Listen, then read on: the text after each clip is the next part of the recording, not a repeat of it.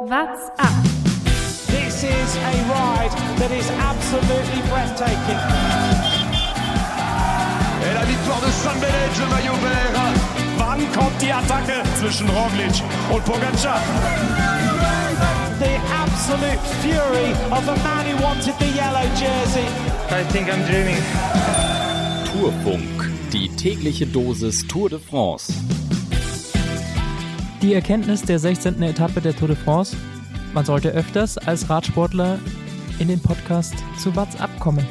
Patrick Konrad. Gestern haben wir noch am Ruhetag mit ihm gesprochen und nur einen Tag später holt er sich seinen ersten World Tour Sieg und dann ist es gleich eine Tour de France Etappe aus einer Ausreißergruppe raus. Ist er der stärkste und kann seinen Vorsprung dann ins Ziel retten. Wahnsinnig spannende Etappe, was die Ausreißer angeht. Und darüber wollen wir natürlich sprechen. Mein Name ist Lukas Bergmann und heute mit dabei der wunderbare Jonas Bayer. Jetzt bist du schon dazu übergegangen, hier Komplimente zu verteilen. Ich dachte, es sei meine Kompetition, wenn man so will. Ja, ich muss ja mal eins zurückgeben. Ich kann euch ja nicht immer nur schlechter. Ich hätte dich natürlich auch als Fantasy-Schwächling oder Fantasy-Enttäuschung der diesjährigen Tour de France bezeichnen können. Das wäre zu Recht gewesen. Das wäre absolut berechtigt gewesen. Ja, jetzt sind wir natürlich ein äh, bisschen in der Zwickmühle. Jetzt haben wir gestern mit Patrick Konrad gesprochen, was er noch so vorhat bei der Tour. Und einen Tag später ist das äh, alles schon, schon wieder dahin.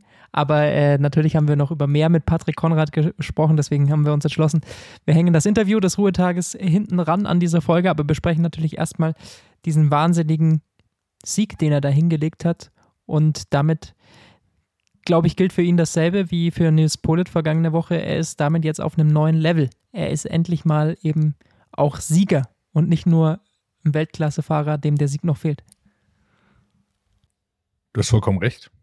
Erster richtig großer Sieg für Konrad und ähm, das hebt dann immer auf ein neues Level. Hilft einem bei Vertragsverhandlungen. Ich sag's immer wieder, das ist einfach so. So ein Sieg ähm, beschert ihm ein höheres Gehalt und natürlich erstmal aber, abseits des Gehalts, äh, freut es mich wahnsinnig für ihn, weil er einfach ein super sympathischer Fahrer der viel arbeitet, viel versucht und viel kämpft und heute hat es einfach gereicht und ich glaube, man kann einfach zusammenfassen, er war der Stärkste heute. Also er konnte einfach niemand mit. Dann gehen wir diese Etappe doch von vorne durch. Am Anfang ging es viel um Trockenwurst in, in Andorra, zumindest äh, bei Eurosport. Und ganz wichtig natürlich heute auch noch, abseits des Sports, das Essen eben Trockenwurst und Käse natürlich. Richtig, ich wollte gerade sagen, da ist doch, können wir doch perfekt einhaken, einhaken, denn wir wollen uns um einen bekannten Käse der Pyrenäen kümmern. Der Blick übers Lenkerband. Der Osso Irati wird traditionell hergestellt. Die rohe Vollmilch der Schafe wird innerhalb von 48 Stunden mit Lab versetzt. Das Dicklegen darf ausschließlich durch Labbeigabe erfolgen und niemals durch andere Enzyme. Der Bruch wird mit einem Quirl gerührt und manuell oder maschinell in Form gefüllt und gepresst. Die Laibe werden mit grobem Salz gesalzen und mindestens drei Monate bei Temperaturen von unter 12 Grad und einer Luftfeuchtigkeit von über 80 Grad gereift. Der Käse wird ganzjährig angeboten, hat dann aber meistens einen unterschiedlichen Reifegrad. Osso Irati wird in seiner Heimat von Schäfern und Bauern traditionell als zweites Frühstück gegessen. Er eignet sich als Dessertkäse. So passt er auch auf die Käseplatte und schmeckt zu frischem Brot. In Frankreich isst man ihn oft zusammen mit Kirschmarmelade. Mit zunehmender Reife lässt er sich hervorragend reiben und eignet sich daher auch zum Überbacken von Gratins sowie als Geschmackszugabe bei Suppen. Die beste Zeit für diesen Käse ist der Frühsommer bis Herbst. Also jetzt. Exakt in diesem Moment. Bist du ein Käse-Marmeladentyp? Ich bin vor allem Käse-Zwiebelmarmeladentyp. Da, äh, das ist als Tipp hier für alle Hörerinnen und Hörer. Schönen Zwiebelkonfit zum Käse. Es ist ein Traum. Aber da scheiden sich ja definitiv die Geister bei dieser Diskussion bei Marmelade und, und Käse, ob man das, ob das zusammenpasst. Aber in dem Fall machen es die Franzosen also vor. Und der Franzose hat recht. So will ich es hier sagen. Was man für den Radsport nicht behaupten kann, um da wieder zurück äh, darauf zu kommen. Ein Franzose war heute nämlich gar nicht dabei im Kampf um den Etappensieg. Es hat wieder sehr lange gedauert, bis sich eine Ausreißergruppe tatsächlich gefunden hatte.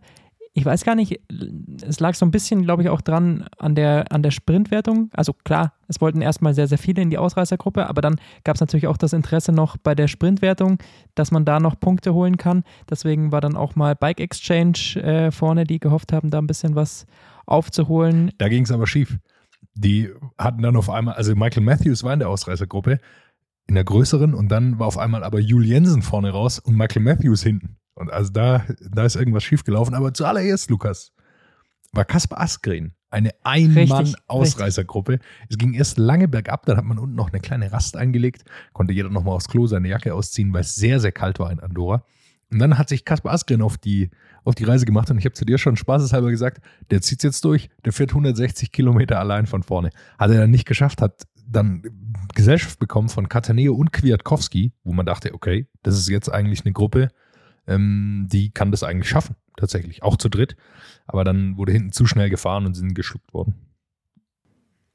Und dann kam es eben dazu, dass sich, äh, du hast es angesprochen, vorne drei Fahrer abgesetzt haben und dahinter sich dann eben nach der Sprintwertung auch nochmal so eine Gruppe formiert hatte, die dann zusammengeschlossen äh, wieder wurde.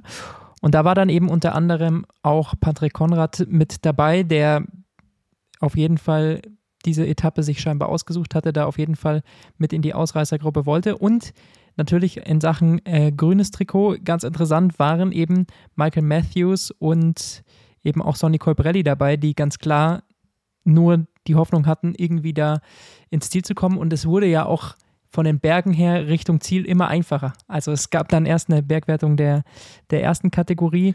Wobei dann, ich sagen würde, für Sonny Colbrelli war es fast ein bisschen zu leicht. Also so wie er über diesen ersten Berg mit rüber gebrettert ist, äh, nee, über den zweiten noch, also es war erste, erste Kategorie Berg, da ist Konrad, äh, eben waren dann mit vorne in dieser größeren Gruppe, dann kommt die Sprintwertung und da geht es in den zweiten erste Kategorie Berg rein und da fährt Konrad dann nach vorne in diese Dreier Spitzengruppe und das war schon, ich habe ich gedacht, war vielleicht nicht die richtige Entscheidung, weil die hinten ganz nah rankamen. Das waren laut offizieller Angabe, man kann ja nicht immer vertrauen, wissen wir alle, äh, nur noch zehn Sekunden und dann dachte ich schon, oh, ob das nicht ein Fehler war, weil er da sehr viel Kraft verpulvert hat, natürlich, wenn er alleine da nach vorne fährt. Und da ist Sonny Colbrelli aber mit hinten mit drüber gestiefelt über diesen Berg. Später auch nochmal mit David Godu, wo ich dachte, äh, Moment mal, der ist, der ist fast stärker als David Godu am, am Anstieg. Also war wieder unglaublich. Ja, und mal wieder bei kaltem Wetter, oder? Also wenn es regnet, Absolut, dann ja. scheint Colbrelli wirklich nochmal irgendwelche anderen Kräfte zu mobilisieren. Der Regen ist wie so ein kleines Pflänzchen. Ja, Pflänzchen. Der, der, der Regen macht ihn noch stärker. Ja? Das ist wie Pogacar. Also es gibt einfach Fahrer, die haben Probleme bei, bei heißem Wetter und fühlen sich wohler, wenn es regnet. Und scheint bei Colbrelli auch zu sein. Der ist ein super starkes Rennen jetzt gefahren am Ende, muss man ganz klar sagen. Und dann hat sich Konrad eben allein auf die, auf die Reise gemacht, so 35 Kilometer vor Schluss. Aus meiner Sicht eine mutige Attacke, aber hinten, da sind sie sich nicht so ganz einig geworden, wer jetzt wirklich nach, nachsetzen soll. Das war eben dann an diesem letzten äh, richtigen Berg, wo er da nochmal weggegangen ist. Danach kam dann nur noch diese kleine Stichbergwertung der vierten Kategorie, 800 Meter lang. Ähm, das war jetzt dann für Konrad nicht mehr so das Ding. Äh, für die Gesamtklassementfahrer war das tatsächlich dann nochmal ein Grund zu attackieren. Werden wir sicher gleich auch nochmal drüber sprechen. Aber trotzdem, das war so der letzte richtige Berg, wo man tatsächlich attackieren konnte. Und da hat Konrad attackiert. Ich war mir da dann auch nicht sicher, ob das die richtige Taktik war. Er hatte, glaube ich, ein bisschen Glück, dass die Gruppe dahinter dann sehr zersplittert war. Also, dass die nicht mehr, ich weiß gar nicht, wie viel waren es, ursprünglich waren es, glaube ich, mal dann zehn, zehn Fahrer, so um den Dreh rum. Ähm, und wenn die jetzt noch zusammengefahren wären und tatsächlich versucht hätten, Konrad einzuholen, dann hätte es richtig böse nochmal ausgehen können, aber er hatte Glück, dass die Gruppe dahinter sich dann auch zersplittert hatte über diesen Berg drüber und dann eben nicht zusammenfahren konnte und sich erst relativ spät dann wieder gefunden hat. Also die kamen dann schon alle zusammen ins Ziel, aber ähm, waren eben davor so weit auseinander, dass sie nicht zusammenarbeiten konnten und deswegen konnte Konrad diesen Sieg dann locker verteidigen. Sicher auch ein Vorteil, dass eben Colbrelli und Matthews da drin waren. Weil für Fahrer wie David Godu oder sowas ist es natürlich überhaupt, hat es überhaupt keinen Sinn, mit den beiden auf die, auf, auf die Zielgerade zu kommen. Das heißt, die wussten auch, also entweder hänge ich die ab am Berg oder dann muss ich auch nicht mehr mitfahren. Das ist richtig und das hat sich auch dann im Zielsprint gezeigt. Da war dann nämlich Colbrelli direkt vor Michael Matthews. Also das war eigentlich relativ klar und hat dann auch gezeigt, wenn die alle zusammen ins Ziel gekommen wären, dann hätte Matthews oder Colbrelli das Ding gewonnen. Das ist relativ eindeutig zu sehen gewesen. Ja, da sind es einfach Sprinter dann am Ende. Also sind, die sind nicht so gefährlich im Massensprint, aber gegen Bergfahrer und Leute, die keinen so einen Bums haben, ähm, ja, da, da, die lassen sie immer hinter sich. Für Konrad ist sicherlich auch ein Grund gewesen. Also ich glaube, er hat schon gemerkt, dass er sich stark fühlt, dass er einen guten Tag hat und dann einfach auch zu sehen, ja, jetzt muss ich es einfach mal versuchen, attackieren ähm, und dann im Zweifel werde ich angeholt, dann ist es so. Aber ich glaube auch, dass er, werden wir nachher noch mal im Podcast hören, zu seinem zweiten Platz, äh, das wäre ihm nicht nochmal passiert. Also äh, nochmal Zweiter werden, das war, glaube ich, heute für ihn keine Option, sondern das war ein richtiger All-In-Angriff, den er heute gestartet hat und ist ausgegangen. Wie gesagt, ich glaube auch einfach, weil er wirklich der Stärkste war. Also da als er davor gefahren ist zu der Gruppe, das war schon eine beeindruckende Attacke. Das ist sehr, sehr schnell auch hingefahren und hinten konnte auch keiner mitgehen. Er ist super am Berg drauf, das sieht man einfach und äh, das, glaube ich, macht ihm Mut für die letzte Woche. Aber wie gesagt, das haben wir alles mit ihm äh, auch im Interview besprochen. Das äh, können wir da hinten raus verschieben. Trotzdem muss man natürlich einfach sagen, erster World Tour Sieg für ihn. Er hat bisher zwei Rennen gewonnen gehabt. Das war bei der österreichischen Meisterschaft. Ansonsten war er nie der Siegertyp. Und deswegen ist es, glaube ich, umso schöner für ihn, dass es jetzt endlich mal geklappt hat, weil er ist schon sehr, sehr oft unter die Top 10 gefahren. Ich meine, im Gesamtklassement war er sowieso bei der Vuelta schon unter den Top 10.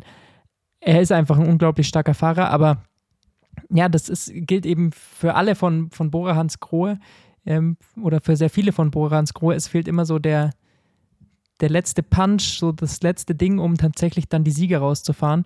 Und jetzt haben sie mit äh, Nils Pullet und, und Patrick Konrad das endlich mal hingekriegt bei dieser Tour de France. Und ich glaube, das äh, ist für Bora dann auch ein bisschen äh, Genugtuung und jetzt auch mal ein ähm, bisschen Sicherheit und, und Ruhe wieder. Weil Ralf Denk hat es auch im Podcast bei, bei Bora Hans Grohe gesagt gehabt, es tut ihm auch unglaublich leid für Patrick Konrad, dass er da am Samstag Zweiter geworden ist, weil er sich einfach mal verdient hätte. Er ist so stark und ja, es fehlt irgendwie immer irgendwas, um den Sieg zu holen und jetzt hat es endlich geklappt. Ist auch immer bei Fahrern, die aufs Gesamtklassement gehen, ähm, die gewinnen nicht so häufig Etappen. Also selbst ein Tadej Pogacar gewinnt ja nicht so häufig eine Etappe wie jetzt ein Sprinter oder hat überhaupt so oft die Möglichkeit, auf einen Etappensieg zu gehen in der World Tour, wie im Vergleich zu einem Sprinter. Und wenn man dann nicht die absolute Weltspitze ist, dann wird es nochmal schwerer, vor allem wenn man aufs Gesamtklassement geht, das, was Patrick Konrad auch tut, dieses, diese Rundfahrt jetzt nicht.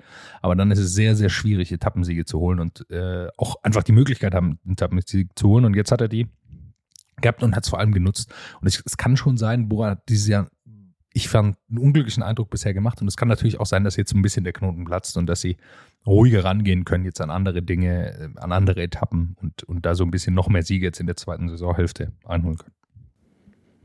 Dann schauen wir doch, wenn wir diesen Kampf ums äh, grüne Trikot schon angesprochen haben, darauf kurz, also ja, es war ein Versuch, aber ich sehe jetzt nicht, dass tatsächlich, also ich glaube, es geht eher so ein bisschen dahinter darum, wer könnte davon profitieren, falls Kev doch noch aus dem Zeitlimit fällt oder falls ihm irgendwas passiert. Ich glaube, darum kämpfen die Fahrer. Ich weiß nicht, ob tatsächlich Michael Matthews noch die Hoffnung hat, dass er Cavendish da einholen kann, weil es kommt ja am Freitag nochmal eine, eine Sprint-Etappe und es kommt am Sonntag dann eben nochmal die Champs-Élysées-Etappe.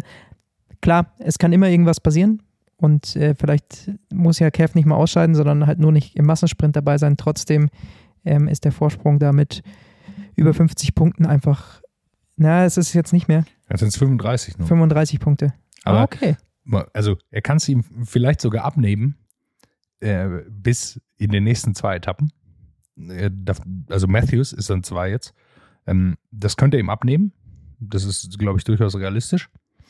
Ähm, aber danach wird es sehr schwierig werden, weil Cavendish so konstant ist. Also das ist einfach der, äh, der Punkt. Jetzt sind die Sprintwertungen sind vor den Bergen wieder. Das heißt, Cavendish, wenn er will, kann er auch mit rein. Ich gehe nicht davon aus, dass er es will.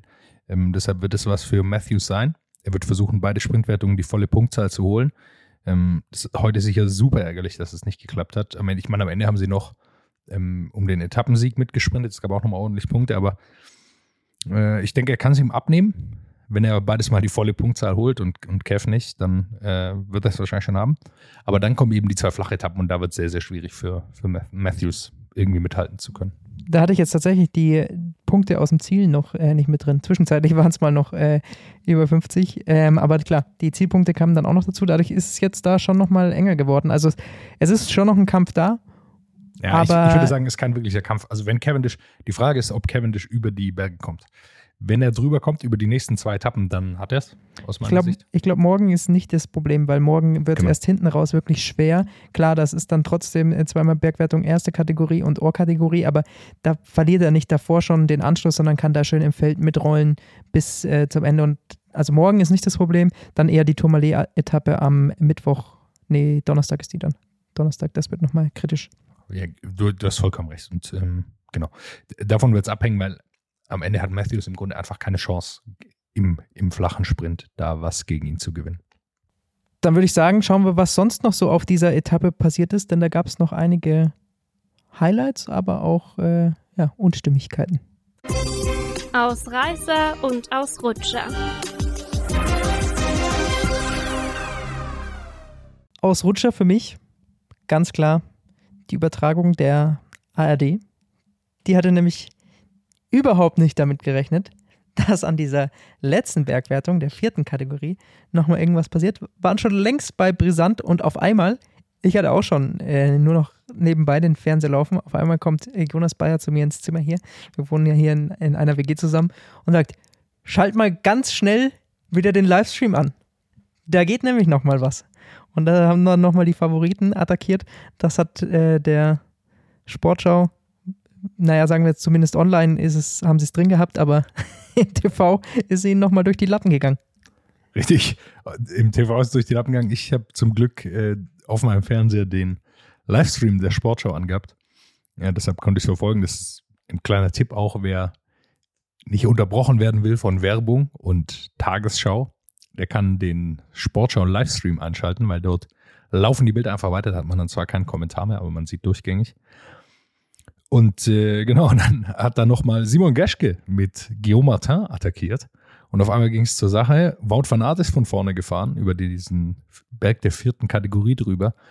Und ähm, da auch das französische Fernsehen, glaube ich, die man da mit reinrechnen kann, auch nicht mehr damit gerechnet hatte, dass noch was passiert, war nur noch ein Helikopter da. Erstmal. Und man konnte, und niemand konnte wissen, wer in dieser Gruppe drin ist. Also es war, glaube ich, auch den Fahrern gar nicht so ganz klar, ob alle Gesamtklassementfahrer dabei waren, weil es natürlich sein kann. Das ist eine sehr überraschende Attacke gewesen, dass einer gerade ein bisschen weiter hinten ist oder so und dann einfach wirklich den Anschluss verpasst und da ein paar Sekunden verliert. War dann nicht der Fall, aber es ging nochmal ordentlich zur Sache für uns. Und das war dann, ja, es ist zwar nichts mehr passiert, aber es war trotzdem natürlich nochmal irgendwie, ja, ein bisschen Spannung drin und äh, schön zu sehen. Für mich ein Highlight, diese Etappe, Sonny Colbrellis Regenjacke. Ich glaube, er ist die komplette Etappe mit der Regenjacke in seinem Trikot hinten am Rücken gefahren. Ich weiß nicht, warum er das gemacht hat, ob er nochmal Angst hatte, dass es nochmal richtig an, anfängt zu regnen, aber war ein lustiges Bild, dass er diese Regenjacke die komplette Etappe quasi mit sich rum, rumgefahren hat.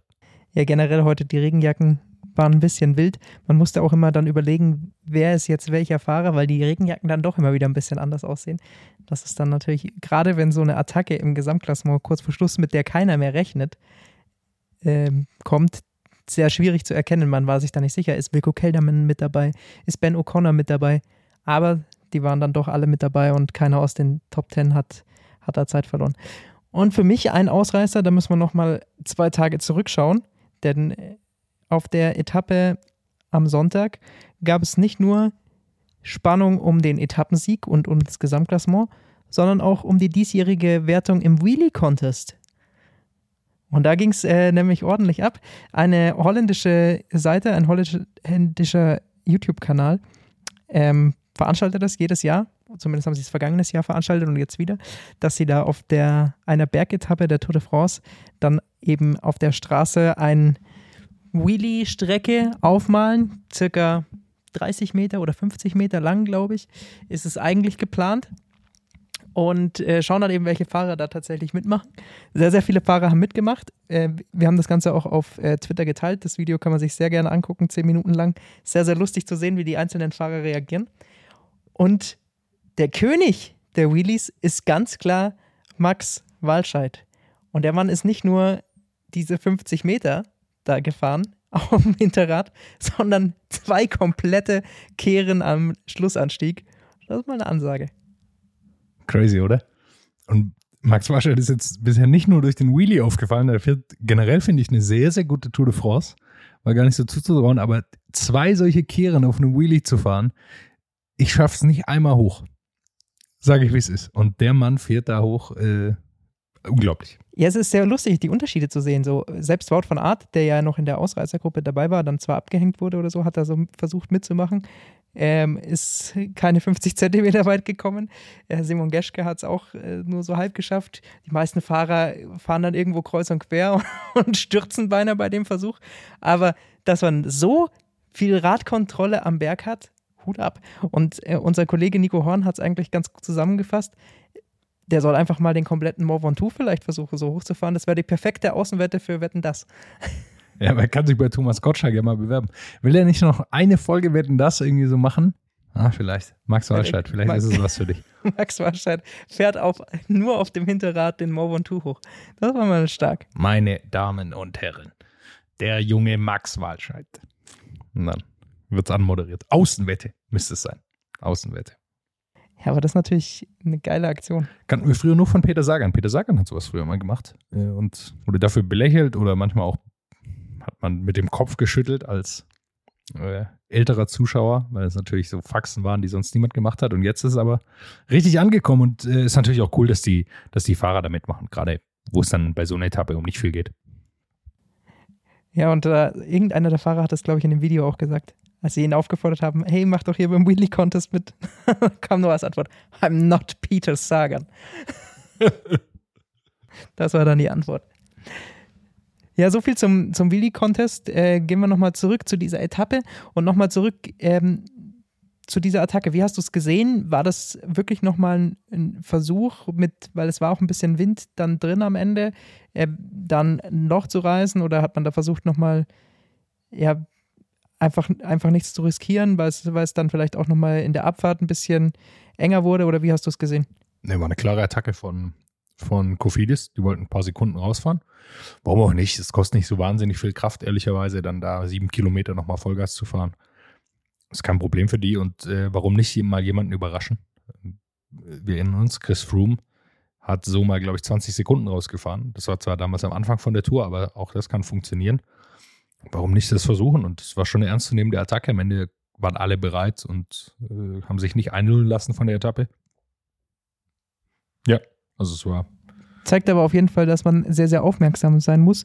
Und wenn wir schon über diese Attacke sprechen, dann können wir uns doch auch die entsprechenden Zahlen dazu anschauen. Stravazen, qui pédale beaucoup, gagne.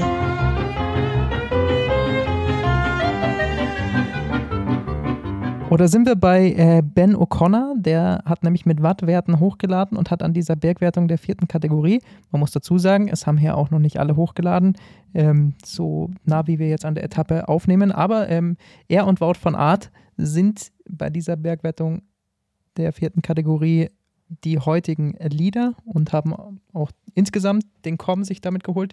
Mit 2 Minuten 12 ist ein 800 Meter langer Berg, insgesamt 7,7 Prozent steil. Also es war schon nochmal ähm, dann eine ordentliche Steigung drin. Deswegen wurde es ja auch als Bergwertung ausgeschrieben.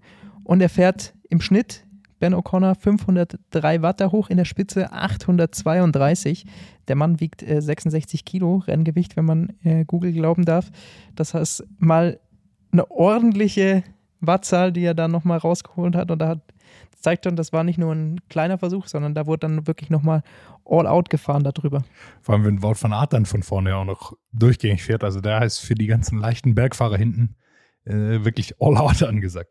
Und deswegen war das äh, ganz klar. Man sieht es dann auch im Vergleich zum restlichen Feld. Ähm, die Fahrer, die dann noch vorne mitbekommen sind, haben nicht so viel Rückstand, aber wenn die anderen, so Buchmann und Co., die sind dann doch über zehn Sekunden an diesem Anstieg langsamer.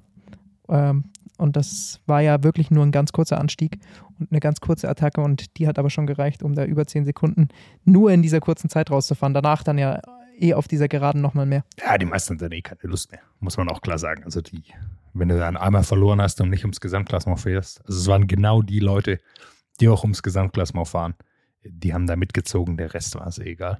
Also wenn du interessiert dann einfach nicht mehr. Aber die sind dann auch ins, ins Ziel nochmal richtig gesprintet, ne? Ja gut, ich glaube, das war dann die Möglichkeit nochmal für Jonas Wingegaard zu sagen, okay, jetzt fahre ich da hin und vielleicht kann ich eine kleine Lücke reißen, drei, vier Sekunden ziehen. Weil man muss einfach sagen, es ist unglaublich knapp um diesen zweiten Platz. Ähm, die sind unglaublich nah beieinander. Da können jetzt, also tatsächlich wenige Sekunden einfach den Ausschlag geben. Und äh, ist natürlich ein Versuch wert, auch zu sagen, vielleicht reißt es nochmal, vielleicht verliert einer zehn Sekunden auf mich und äh, mit zehn Sekunden schneller wäre Jonas Wingegaard schon auf Platz zwei gelandet, wenn es gut gelaufen wäre für ihn. Anderen Trikots, keine Veränderung. Das kommt alles erst morgen. Also Wout Pools, genau, Bergtrikot. Kevin, das haben wir schon drüber gesprochen. Weißes und gelbes Trikot, eh klar. Und wenn wir bei morgen sind, dann sind wir natürlich vorher Erstmal noch kurz bei bei, Fantasy, Fantasy. Richtig. Mein Lieber. Und Jonas, da dass die, du das ansprichst. Ja, mit, und ich bin einfach beeindruckt von den Leuten, die mit uns Fantasy spielen. Ähm, es hat auch einen wahnsinnigen Qualitätsschub gegeben. So erkläre ich mir ja, dass ich nicht mehr äh, um die Top-Plätze kämpfe.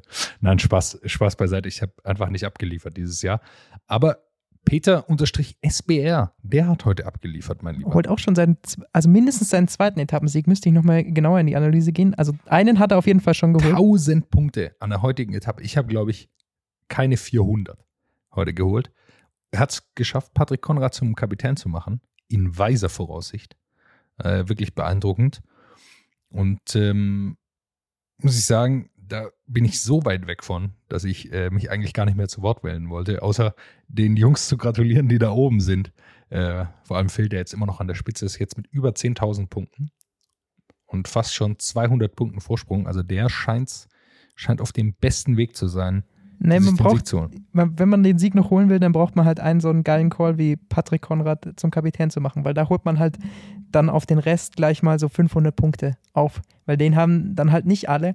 Also ich meine, Pogacar zum Kapitän zu machen oder Wout von Art oder so, der ist da in diesen vorderen Teams, sind die alle irgendwie dabei und ähm, da macht man dann nicht viel gut, weil da haben alle so ein Kern an Fahrern, so drei bis vier Fahrer sind bei allen überall gleich. Sondern man muss tatsächlich mit diesen kleineren Calls jetzt noch irgendwie was versuchen, ähm, dass man irgendwie so mit einem Fahrer, der nur zehn Punkte hat, ähm, zum Beispiel Kaspar Askren oder so, auf den dann mal setzen und, und hoffen, dass der was holt. Gut, jetzt wird es für ihn schwierig die nächsten beiden Tage. Das sind keine Askren-Etappen, aber eben so jemand wie Konrad oder so, der kann einem dann zum Sieg verhelfen.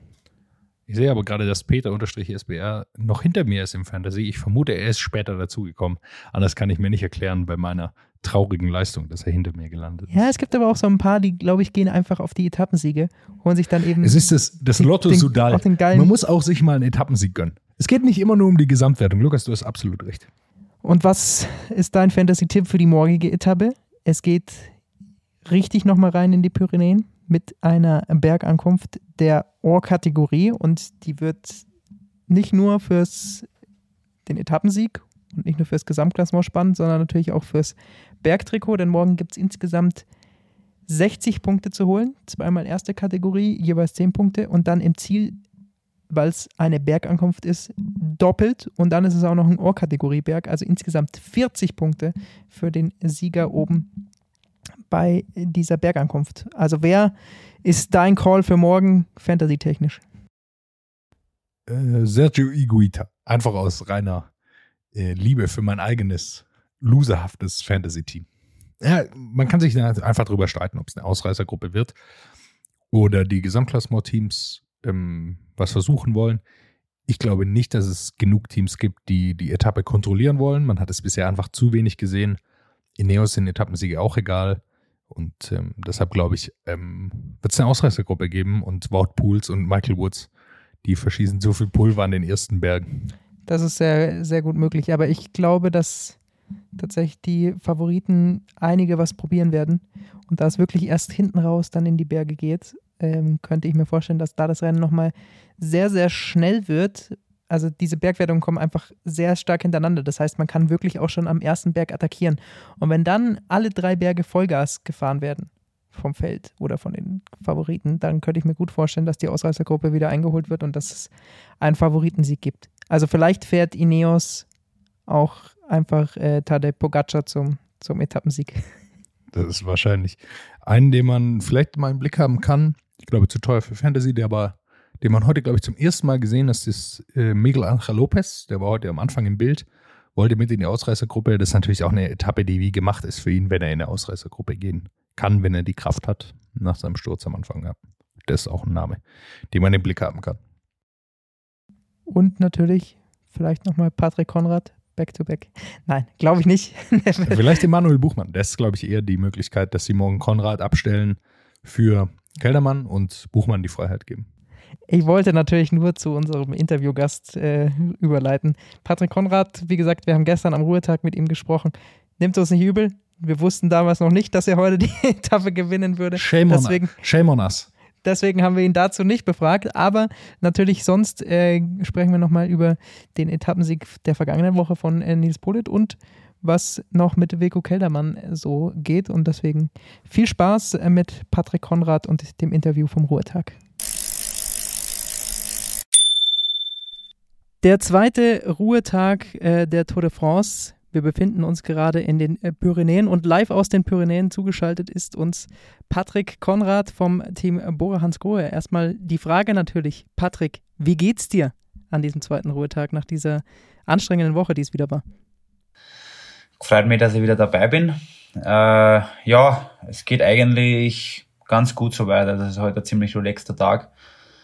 Und ja, ich habe mich natürlich gefreut auf den Ruhetag und jetzt kommen noch einmal drei sportliche Tage in die Berge.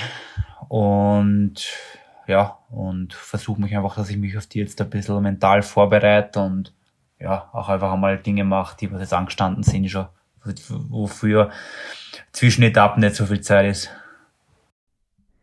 es gab, war ja eine sehr erfolgreiche Woche für euch. Also erstens war natürlich der Sieg von äh, Nils Polit sehr erfreulich. Ähm, du bist auch nochmal Zweiter geworden am, am Samstag. Hat man wenigstens heute dann an so einem Ruhetag die Zeit, das ein bisschen feiern zu können oder ähm, hat man das schon die vergangenen Tage machen können? Ähm, naja, Nils sein Sieg haben wir schon, äh, haben wir schon angestoßen. Ich glaube, die Videos, die kennt eh jeder. Und na, also so viel Zeit ähm, haben wir jetzt nicht. Also wir müssen uns eigentlich, es geht eigentlich so Schlag auf Schlag immer. Ähm, wenn die Etappen sind, da sind die Tage eigentlich sehr kurzweilig und sehr durchorganisiert. Und aber natürlich, ja, freuen wir uns und die Stimmung ist super. Ähm, der Wilko liegt auch gut in der in der Gesamtwertung und ja, bei mir ist auch nicht so schlecht gelaufen. Also ich glaube, da können wir zufrieden sein. Äh, Peter ist ja leider raus mit seiner Knieverletzung und von dem her ja haben wir eigentlich ähm, auf die schlechten Neuigkeiten dann eigentlich ähm, ja, ähm, das Beste draus gemacht. Und ja, und das ist uns eigentlich ganz gut gelungen. Wichtigste Frage zum Etappensieg. Wer war der DJ im Bus? Die Videos, die gingen ja rum. Ah, ähm, ja, das macht, das hat die Woche der Bösti übernommen, also Lukas Böstelberger. Und ja, je nachdem, irgendeiner dreht halt immer sein Handy, schließt sein Handy an und dann geht's ab. Aber wie, wie läuft es nach, nach so einem Etappensieg? Also nimm uns, nimm uns da mal mit in, in, in diese emotionale Situation, weil ich meine, äh, Nils hat natürlich auch seine ganzen äh, Pressetermine. Feiert da der Rest schon mal und wartet dann, bis Nils kommt oder, oder wie läuft das ab? Na, also wir sind eigentlich, ähm, äh, Nils hat dann die ganzen Pressetermine und Siegerehrung und wir machen uns eigentlich gleich äh, auf ins nächste Hotel, also warte dann auf, auf ihn, beziehungsweise bei uns war es so, dass das Hotel einfach nur zwei Kilometer weg war und wir sind dann einfach ähm, mit dem Rad ins Hotel und haben dann eigentlich im Hotel dann angestoßen, erst beim Abendessen, wenn dann wirklich alle Zeit haben und alle da sind, äh, mit dem Staff, mit allen wird dann ja kurz gefeiert und ja, so viel Zeit bleibt dann eh nicht, weil die Tage sind eigentlich anstrengend und aber natürlich, ja, man freut sich irrsinnig. Ich meine, der Etappensieg war Ziel für uns, ähm, wir kämpfen nur immer um einen zweiten. Also jetzt nicht so, dass wir uns, dass wir es jetzt nicht mehr weiter probieren. Und ja, aber es, es, es fällt natürlich einmal der Druck ab, weil äh, es gibt einige Teams, die haben noch gar nichts abgekriegt. Und jetzt sind wir halt schon wirklich in der letzten Woche. Also ich glaube, wir können da jetzt ganz motiviert in die nächsten Etappen rein starten. Zwei Tage später war ja so ein bisschen deine Etappe, Etappe 14. Nimm uns da mal so ein bisschen mit, wie du es wie erlebt hast, diese Etappe, gerade die Attacke von, von Bauke ja auch. Ja, ich glaube, da muss man auch ein bisschen so äh, Hintergrundinfos haben, die was vielleicht nicht jeder, und das denkt jetzt nicht jeder. Ich meine, bei uns war ja der Geomateur war in der Gruppe und der war natürlich auch eine Gefahr für uns in der Gesamtwertung. Ähm, da bin ich natürlich in der Gruppe dann eher passiv unterwegs und hoffe, dass die mich dann quasi so lange wie möglich ähm, äh, ja, so oder so weit wie möglich bis zur Ziellinie bringen, dass ich dann im richtigen Moment attackieren kann, äh, weil in dem Moment liegt es halt jetzt nicht an mir und an ein paar andere im Feld, ähm, die quasi äh, GC-Fahrer äh, hinten im Feld haben, ähm, denen quasi noch mit zwei, drei Minuten mehr Vorsprung ins zur Ziellinie bringen, gell? dass das dann vielleicht hinten raus ein Problem werden könnte. Gell?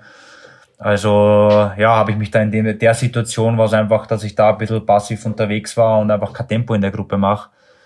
Und der Bauke hat dann einfach äh, im richtigen Moment ähm, äh, ja antreten, aber ich weiß dann auch nicht, warum die anderen eigentlich dann weggeschwenkt haben und es gar nicht probiert mitfahren. Und ich war halt an Position 14 hinten und habe mich gerade verpflegt. Und bis ich reagieren habe können, hat er halt schon einen deutlichen Vorsprung gehabt und ich habe dann natürlich nachgesetzt. Ähm, und ja, dann sind sie natürlich auf mich zugefahren, weil dann waren natürlich die Alarmglocken, haben mal bei alle geläutet, aber ja, in dem Moment war es dann eigentlich schon wieder vorbei und dann haben wir eigentlich buckern müssen auf den letzten Anstieg und dass da, dass da äh, Bauke quasi einbricht mit dem Wind, aber er hat es eigentlich ganz gut durchbracht. Ähm, also hat eigentlich einen sehr guten Tag gehabt und ja, ich bin dann noch Zweiter geworden, ähm, was mir nicht unzufrieden stimmt. Also ich habe, glaube ich, allen gezeigt, dass ich es drauf habe. Und ja, ähm, äh, man legt sich natürlich vor, man, man geht natürlich in die Spitzengruppe, das ist natürlich einmal das erste Ziel, so schaut, dass man in einer Gruppe ist, dass man in einer richtigen Gruppe ist. Ähm, da muss man natürlich schauen, dass man mit so wenig Aufwand wie möglich reinkommt, weil es ja brutal schwierig ist. Es wollen ja 150 Fahrer in die Gruppe. Und ja, und dann legst du eigentlich, dann schaust du mal, wer so rundherum um dich ist in der Gruppe, wie die Situation ist. Ähm, sind gefährliche Fahrer dabei und dann legst du halt eine Taktik zurecht. Und die sportliche Leitung hat halt einfach entschieden, dass ich auf den letzten Anstieg wart. Und ja, ähm, war halt leider, einer hat halt eine andere Taktik gehabt und die ist ihm aufgegangen. Aber du sagst es ja ganz richtig, also Zweiter bei einer Tour de France Etappe, das zeigt ja auf jeden Fall, dass die Form stimmt. Das heißt, äh, wirst du es nochmal probieren? Weil es kommen ja noch drei Pyrenäen-Etappen, die dir sicherlich liegen. Oder ist dein Fokus jetzt bei diesen drei Etappen dann äh, voll bei Wilko Keldermann zu bleiben? Ähm, natürlich habe ich es vor, also es, mein, es gibt natürlich meine persönlichen Ziele und es gibt natürlich dann auch die Interessen, die das Team hat. Ähm, also wir sind ja wirklich, wir haben mit Wilko die Chance auf ein Podium und ich denke mal schon, dass ich da auf der einen oder anderen Etappe wieder meine Chance suchen kann und das wird dann einfach rennabhängig Tag für Tag dann entschieden, wie viel Freiheiten dann quasi jeder Fahrer bekommt und wie sich auch der Rest der Mannschaft quasi gerade beieinander ist und wie er sich fühlt. Ähm, und je nachdem kann man dann äh, die Taktik quasi umstellen, okay, wir gehen in die Gruppe oder wir gehen nicht in die Gruppe. Oder ja, oder ob es überhaupt von der Konstellation auch her Sinn macht, überhaupt in die Gruppe zu gehen, weil das kann ja sein, dass ja, dass einfach die Situation so ergibt, dass, dass der Sieger aus dem Feld kommt. Ja. Lass uns doch gleich über bei Wilko Keldermann ähm, auch noch bleiben, wenn du ihn schon angesprochen hast. Äh, man hatte so ein bisschen ähm, gehört aus dem Umfeld, dass er beim ersten Zeitfahren auch ein bisschen Probleme von der Position hatte nach dem Sturz. Äh, wie geht es ihm inzwischen? Glaubt ihr, dass er äh, dann fürs, fürs letzte Zeitfahren da noch einen Nachteil haben wird? Oder ist das dann nochmal das Ziel, dass man da seine Zeitfahrstärke ausspielen kann? Ja, denke ich schon. Also jetzt ähm, äh, müssen wir mal schauen, wie die, wie die zwei Bergenkünfte sind. Die sind natürlich sehr entscheidend für ihn. Und aber bis jetzt macht er eigentlich einen sehr guten souveränen Eindruck. Er ist auch, ja, macht einen sehr ruhigen, äh, ja, einen, einen sehr, ja, einen, einen selbstbewussten und ruhigen Eindruck. Also und ich glaube, fürs Zeitfahren kann man dann natürlich, kann das natürlich dann auch seine Stärken ausspielen, im Gegensatz zu den einen oder anderen äh, Kontrahenten. Und natürlich darf man nicht vergessen, der Sturz da, den er gehabt hat, der war ja nicht ohne, also das behindert einem schon. Und der ein oder andere GC-Fahrer, den äh, kostet das dann auf einer Etappe richtig was. Und er hat sich da eigentlich, äh, obwohl er da mit den Ellbogen äh, so Probleme gehabt hat, ähm, eigentlich sehr gut geschlagen ihm auf die Etappen. Und wenn es dann beim Zeitfahren nicht optimal war, ja, dann, dann muss man das halt hinnehmen und man muss halt das Gesamte sehen und ja jetzt haut das, glaube ich, ganz gut hin. Fans sind wieder zurück an der Strecke. Gerade an der Tourmalet-Etappe war einiges los. Ähm, wie siehst du das? Also für mich sieht es immer so aus, äh, die Fans reißen sich ein bisschen mehr zusammen, halten ein bisschen mehr Abstand von euch, von euch Fahrern. Wie, wie hast du es wahrgenommen? Mm, Ja, also es ist sehr gut besucht, es macht richtig Spaß. Äh, man hat auch einige deutschsprachige Fans auf der Strecke, also Österreich und Deutschland. Äh, kennt man ja ganz gut mit dem Dialekt und äh, na, es ist auf alle Fälle sehr angenehm. Und die Organisation versucht natürlich auch die Fans äh, mit Absperrungen ein bisschen auf Distanz zu halten und Start und Ziel ist sowieso kein Problem. Da ist das ja relativ leicht zum Organisieren. Ähm, aber es ist, es ist sehr schön, dass es wieder zur Normalität ein bisschen zurückkommt und dass einfach sich die Leute jetzt wieder die Radrennen auch auf der Strecke anschauen, weil ja, speziell so wie gestern, wenn natürlich da so viele Leute auf so einem Berg stehen, das, das, das macht einfach einen irrsinnigen Spaß. Ähm, und es erleichtert einem natürlich dann auch das, das Fahren. Ich habe heute an euren äh, Strava-Aktivitäten ähm, am Ruhetag erkannt, ihr seid in einem äh, Hotel, das relativ weit oben ist, oder? Also ihr seid auch bei fast auf, auf 2000 Metern? Vor 1800 sind wir genau, ja. Das ist so, wo ich sage, okay, das ist noch zumutbar, weil manche sind ja unten in Andorra auf, auf 1000 Höhenmeter und wir und eine Handvoll anderen Teams sind halt so auf, auf 17, 1800 und ja, also ich bin ja jetzt öfters in der Höhe, also mir macht das jetzt nicht so, so große Probleme. Und wenn man natürlich höher geht, so wie in Tinje, da muss dann schon für alle eigentlich, sollten schon die gleichen Voraussetzungen sein, ja. Aber jetzt ist noch zumutbar. Das Hotel ist wirklich sehr schick und da kann man sich, da kann man schon gut aushalten an so einem Ruhetag. Heißt aber, dass man auf jeden Fall Berge fahren muss, auch am, auch am Ruhetag.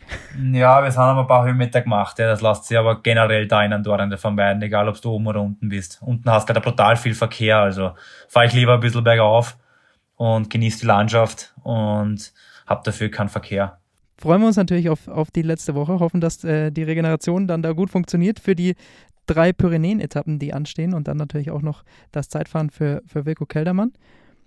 Und dann wünschen wir euch und natürlich auch dir, falls das nochmal mit der Ausreißergruppe klappen sollte, ganz viel Erfolg. Dankeschön, ja. Danke und viel Spaß beim Zuhören an alle. What's up? Der Radsport-Podcast. What's up ist eine M945 Produktion. Ein Angebot der Media School Bayern.